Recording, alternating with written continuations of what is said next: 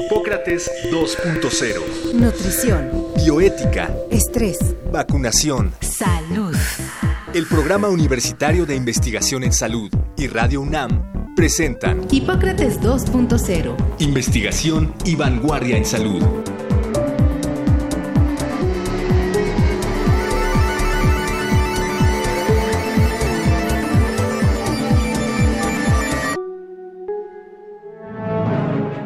A lo largo de la historia podemos encontrar a grandes viajeros. Cristóbal Colón, Darwin, Marco Polo, Humboldt. Si bien antes se viajaba específicamente para encontrar nuevos lugares, nuevas especies, nuevas civilizaciones, en la actualidad se viaja por placer, para descansar y sí, también para conocer otras culturas. De allí el dicho, los viajes ilustran. Pero cuando viajamos nadie nos previene sobre los riesgos para la salud que esto puede ocasionar. Cada año en el mundo hay 1.300 millones de viajeros. Nuestro país recibe anualmente a alrededor de 100 millones de ellos.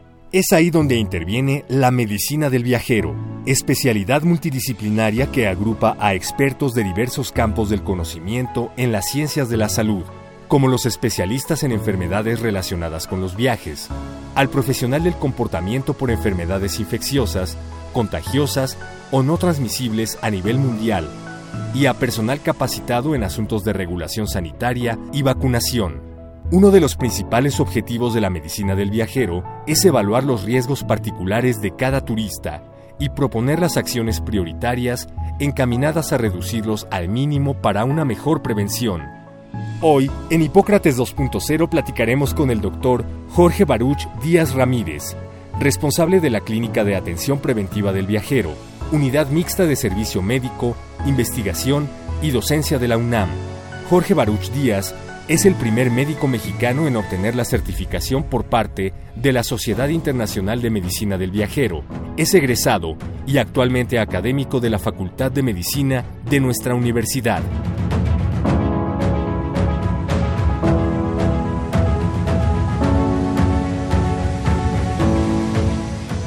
Hola, ¿qué tal? Bienvenidos a Hipócrates 2.0. Yo soy Mauricio Rodríguez.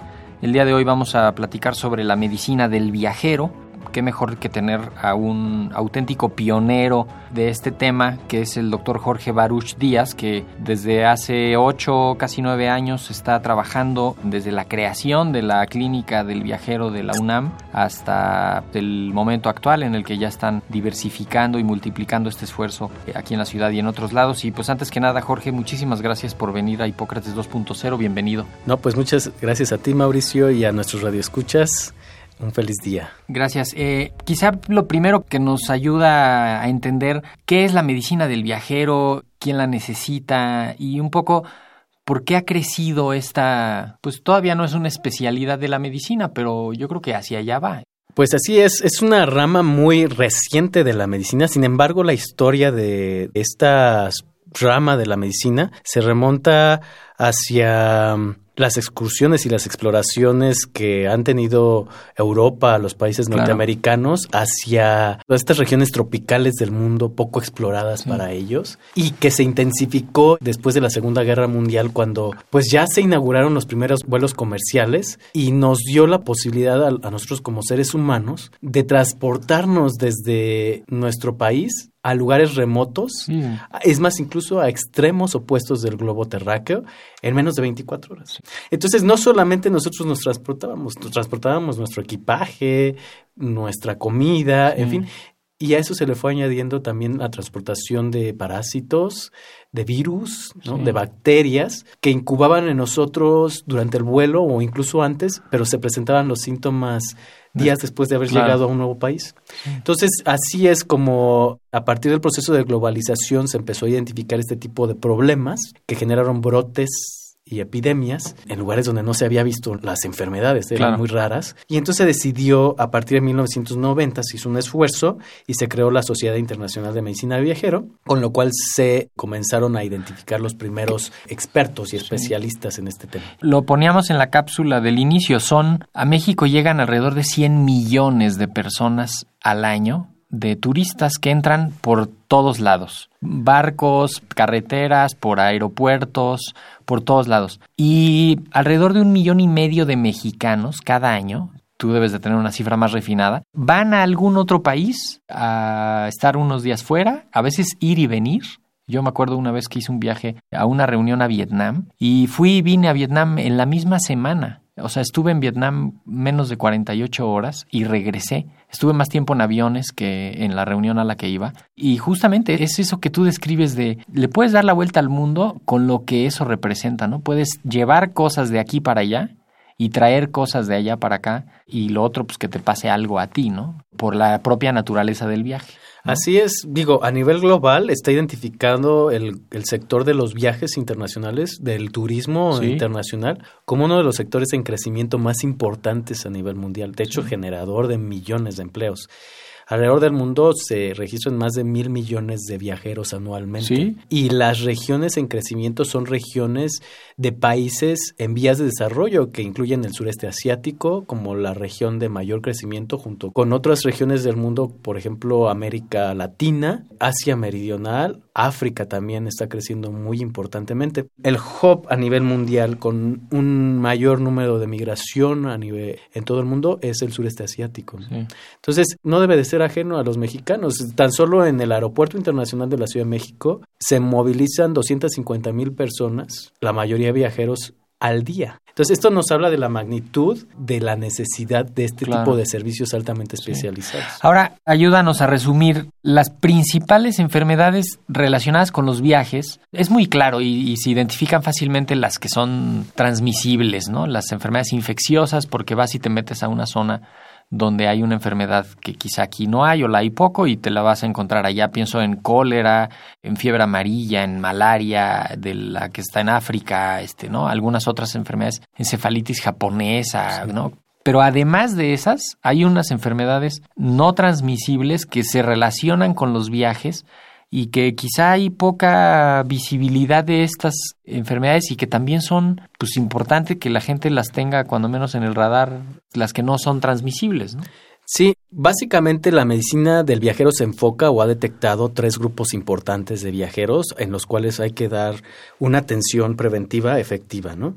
Una es la etapa previaje, que es la consulta previaje, que va muy enfocada a la prevención y disminución de riesgos. Y se ha comprobado que si se da esta consulta previaje, se disminuye en 78% el riesgo o la probabilidad de enfermar con algo asociado al viaje. Después tenemos la etapa de enfermedades o de condiciones de salud que se presentan durante, Durante nuestro viaje. Y después, otro tipo importante es aquellos que regresan y se enferman de cosas relacionadas con el viaje. Y estas tres son muy diferentes y se comportan diferentes. Digamos que la etapa más controlable es la parte previaje, Claro. porque conocemos a nuestra población, que es una población mexicana, hablamos el mismo idioma que ellos y sabemos con anticipación el itinerario y los Sí, riesgos el- a los que se pueden El enfrentar. destino, qué hay allá, dónde van. ¿no?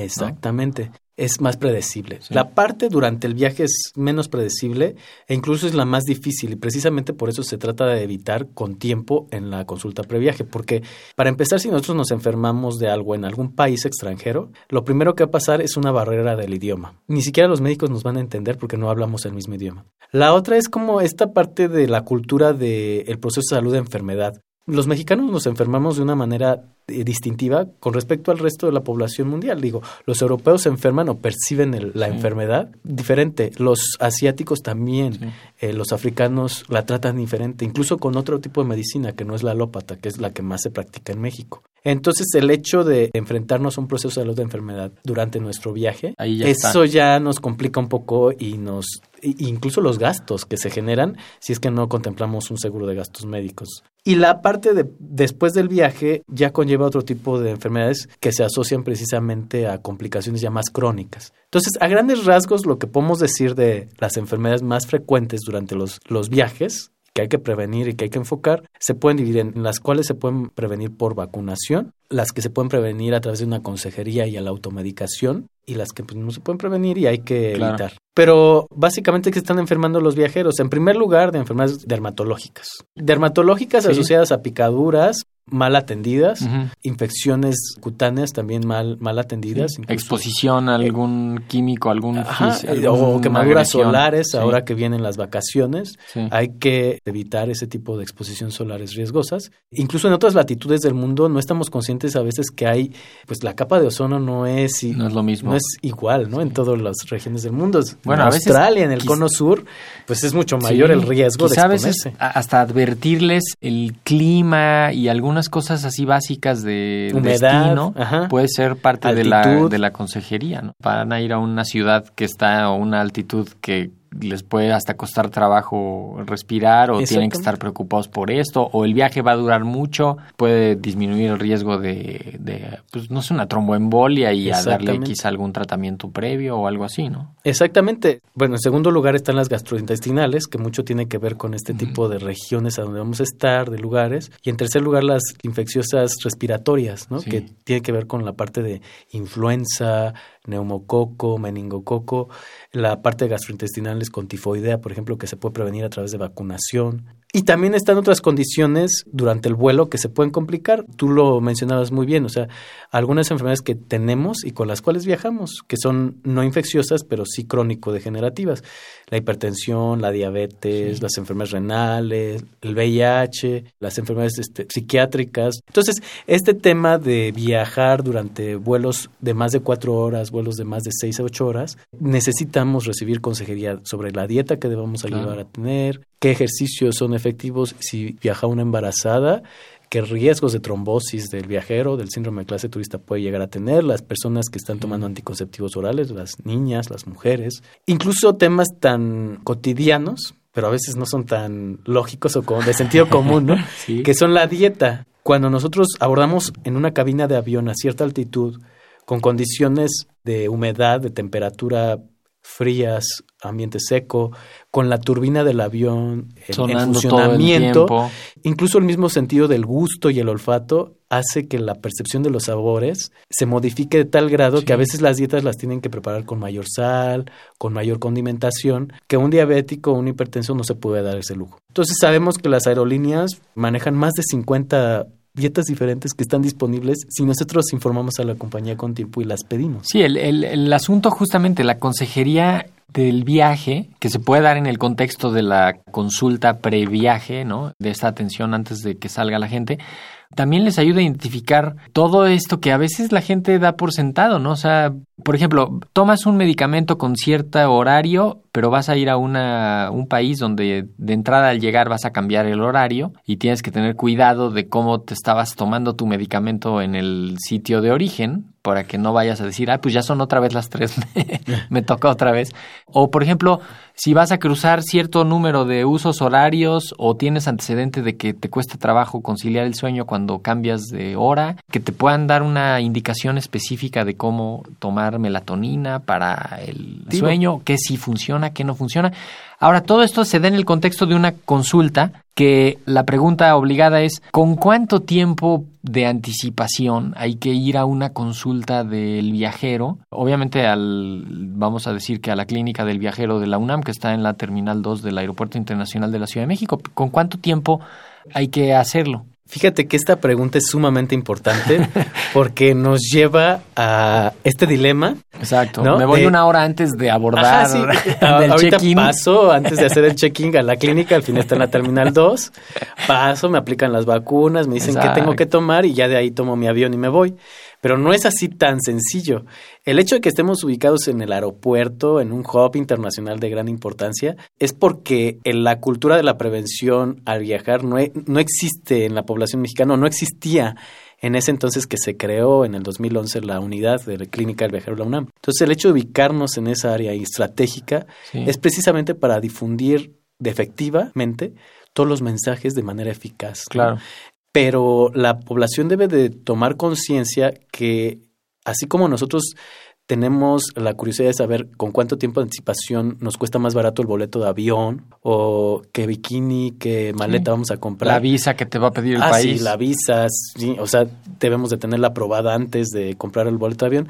Pues también tres a cuatro semanas antes de nuestro viaje es el tiempo ideal para solicitar información sobre la salud. Y esto se puede hacer fácilmente a través del sitio web de la clínica que la UNAM pone a disposición de cualquier público, de cualquier viajero que vaya al extranjero, incluso viaja al interior extranjeros que van, vienen acá, que es clínicadelviajero.com.mx y ahí está de manera gratuita y accesible el formulario de contacto, que es la forma más eficaz, ¿no? ¿Por qué tres a cuatro semanas? Eso es lo que nos preguntan mucho. Para empezar, si uno se va a aplicar una vacuna, como fiebre amarilla, por ejemplo, o sarampión, ahora que está muy en boga, o varicela, ¿no?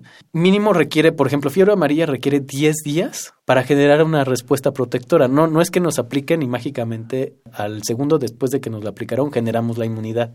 Nuestro cuerpo requiere tiempo para generar y alcanzar los niveles de protección adecuados. Una vacuna contra la rabia, si es que vamos a viajar a, de mochilazo a Vietnam, a Tailandia, a, las Filipinas, ¿no?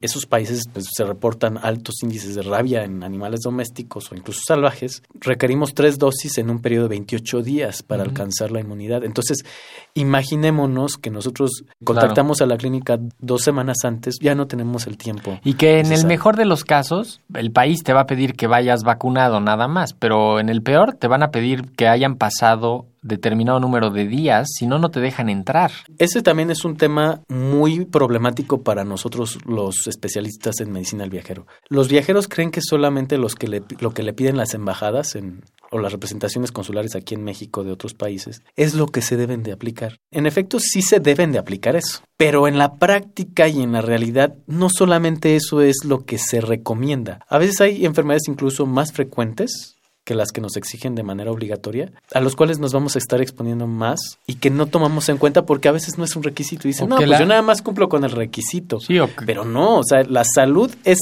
el componente más importante de cualquier cosa, incluyendo el viaje. O que la recomendación es una recomendación general para un viajero en general. Pero si se identifica que tú tienes un riesgo en particular, porque vas a ir a un determinado escenario donde hay un riesgo específico que se identifica, pues tienes que recibir una protección y tienes que tomar en cuenta los riesgos individuales. Por eso es, es importante hacerlo. Te quería preguntar también, ya dijiste sarampión ahorita en Europa y Estados Unidos, algunos sitios que hay que ponérsela y estar seguros de estar protegidos antes de ir para allá. Rabia, fiebre amarilla. ¿Qué otras enfermedades se pueden prevenir simplemente por ir oportunamente con ustedes a la clínica del viajero? En la clínica eh, se aplican más de 12 biológicos diferentes de vacunas. Entonces depende mucho el viaje, el itinerario, el motivo de viaje, el tipo de viajero. No es igual un menor de 18 años a un joven ¿no? de 32 años o un adulto mayor de más de 50, 60 años, el riesgo es diferente.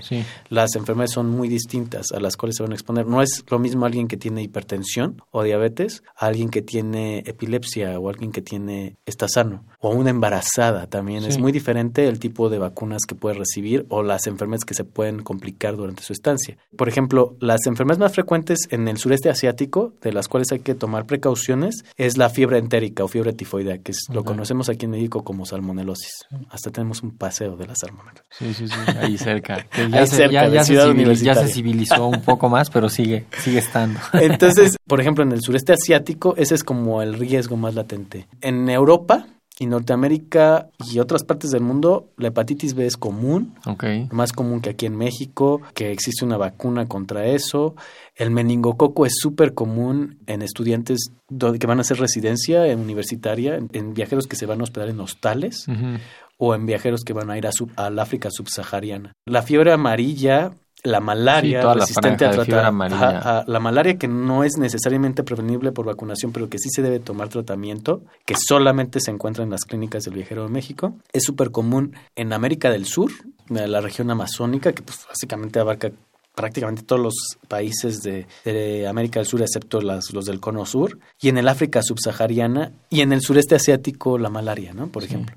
Entonces, este, a veces son enfermedades que no tomamos en cuenta porque no existen en México. Pero a la hora de viajar ya tenemos un riesgo. El sarampión, por ejemplo, y la varicela es muy común en Europa y en, eh, en Norteamérica, ¿no? Justo ahora Sí, bueno, La- con los brotes Los de Ángeles. los últimos meses. Los Ángeles hace una semana no tenía casos Sí. de sarampión y ahora ya tenemos un, un brote. En abril se encuarentenaron Hasta un crucero tres completo. lugares, ajá, o sea, dos, tres universidades en, lo- en California encuarentenaron tal cual unos estudiantes y personal porque dijeron, a ver, aquí hay un caso y guardaron a otros para ver que no saliera un crucero. Vamos, viajar, pues hay que viajar con responsabilidad. La única vacuna obligatoria a nivel mundial es la vacuna de fiebre amarilla, fiebre amarilla. que se debe de acompañar con un certificado internacional de vacunación. A veces la poliomielitis, si vamos a viajar a la India, también es obligatoria. El meningococo es obligatorio para los estudiantes que van a hacer este, estancias en el extranjero y ya. Pero a veces nos olvidamos de algunos riesgos latentes que nos pueden dificultar el viaje e incluso nos pueden impedir abordar un avión, ¿no? Sí. En el caso de, de los aeropuertos internacionales. Entonces sí debemos de estar muy conscientes de este tipo de, de enfermedades, ¿no? Que a veces no tomamos en cuenta, pero por ejemplo la misma fiebre tifoidea es causa de cuarentena en un crucero. O sea, un crucero más o menos la te gente quedas. es un promedio de 7 días o, o en cruceros largos de 14 días de viaje. Entonces una cuarentena mínimo te abarca 7 días, ¿no? O de hepatitis A ya son 3 semanas Sí. de cuarentena. Entonces ya, perdiste todo el viaje. Ahora, suena mucho a que es para viajes internacionales. También dentro del país hay, no propiamente indicaciones, pero sí pues tomar precauciones cuando se va a viajar a zonas donde hace más calor, donde puede haber condiciones de higiene un poquito más deficientes. No es lo mismo comer en un puesto de la calle en, en la ciudad de Toluca que comer en un puesto de la calle en Acapulco eh, o comer mariscos en algún lado Quizá ahí ya la gente no concibe que hay que pedir asesoría del viajero, pero sí a lo que se invita es a pensar siempre en cómo es a dónde vas y qué puedes hacer para estar sano y, y Sí, seguro, aquí el ¿no? mensaje no es alertar y alarmar a la población, simplemente tomar como precauciones básicas y preguntarles a, nues- a los médicos o a los expertos, oye, voy a hacer un viaje, ¿qué me recomiendas, no? Pues muchas complicaciones ya vimos que se pueden dar y que se pueden evitar. Ahora, al interior de la República, ¿cuáles serían los mensajes? Al interior de la República, fuera de la Ciudad de México, tenemos el caso de las enfermedades que se pueden transmitir por mosquitos. Exacto. Entonces llega la pregunta obligada de ¿qué repelente elijo? ¿Cómo lo Y- elijo? Y tan cerca como Cuernavaca, ¿eh? Huastepec. Sí. Me voy a ir, me voy a ir a pasar la tarde a un balneario, a pasar el día a un balneario en Morelos y tengo que tener precaución. Sí, a veces ni siquiera nos fijamos, bueno, no entendemos lo que dicen las mismas especificaciones del repelente o qué significa eso de resistente al agua o qué significa que tenga la palabra más resistente al agua, ¿no? Que es una diferencia de ocho, de cuatro horas, ¿no? De Sí. diferencia entre el más y el solamente resistente al agua. No sabemos si existe alguna diferencia entre el repelente que le vamos a aplicar a los niños, qué tanto se absorbe y puede interferir con respecto al repelente que nosotros nos vamos a aplicar. O incluso el bloqueador solar, de qué factor de protección solar Mm. vamos a ocupar. A veces pensamos que solo es necesario aplicárnoslo en la piel porque ahí es donde va a picar el mosco, pero hay unas indicaciones que si rocías la ropa también ahuyenta al mosco y también hay una parte que hay que rociar ciertas zonas de la ropa para que el mosco no se acerque. Incluso, sí, incluso ese tipo de detalles que parecen de sentido común, pero a la hora de estar platicando con los viajeros, No, no, te das- habían, o sea, no existen varias presentaciones de repelente nada más para elegir el que más nos acomoda, Claro. ¿no? Existen representaciones en loción para aplicar sobre la piel porque es el producto más adecuado, la forma de presentación, pero también existen en rociador para aplicar sobre la ropa, no Sí. nada más, no para aplicar sobre la piel, es para aplicar sobre, sobre Claro. la ropa. Donde nos hayamos aplicado el repelente en nuestra piel, si la cubre la ropa, ya, se pierde el efecto repelente. Sí.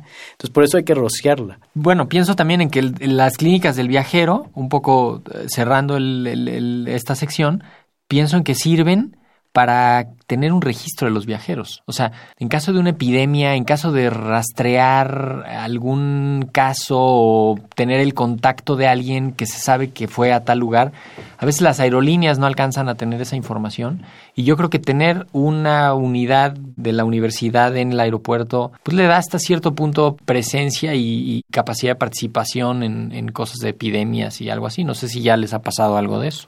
El ejemplo más claro está en el brote de ébola que hubo hace unos años. Nosotros colaboramos con varias instancias del gobierno. Al ser la universidad, pues tiene ese, ese compromiso y la facilidad de colaborar. Colaboramos con la Secretaría de Relaciones Exteriores a través del Instituto Mexicanos en el Exterior, las representaciones consulares en el exterior, colaboramos con Sanidad Internacional, que está en el aeropuerto, que es el gobierno de la Ciudad de México, y colaboramos con la Dirección General de Epidemiología de la Secretaría de Salud Federal Claro. y local.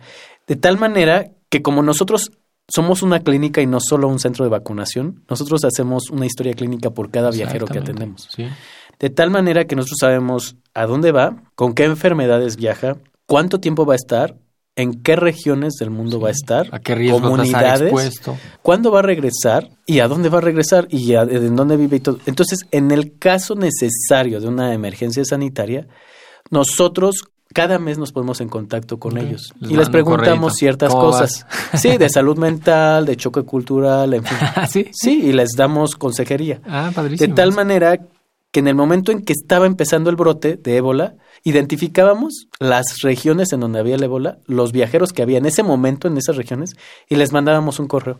De tal manera que teníamos las preguntas de los mexicanos más frecuentes en el extranjero, con Ah. el cual pudimos hacer una nota informativa de preguntas más frecuentes de mexicanos en el extranjero. Y aparte, sabíamos cuándo iban a llegar. Sí.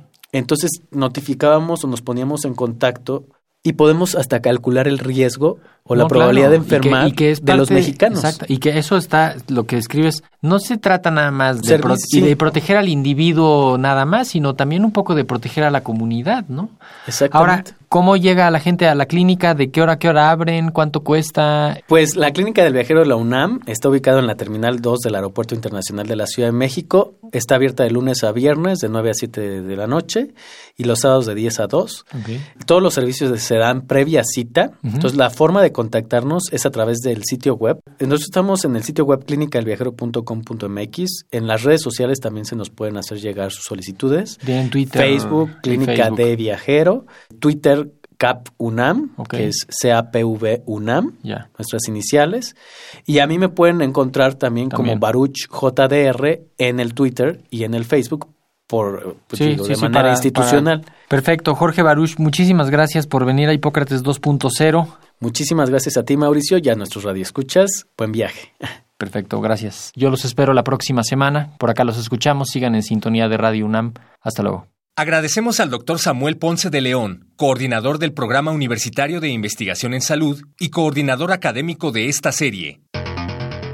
El Programa Universitario de Investigación en Salud y Radio UNAM agradecen tu escucha. Te esperamos la siguiente semana para platicar sobre lo último en materia de salud e investigación. En Hipócrates 2.0. Investigación y vanguardia en salud. Se despiden de ti en la producción Patti Gamboa, Héctor Castañeda y Alejandra Gómez. Hipócrates 2.0. Radio UNAM. Experiencia Sonora.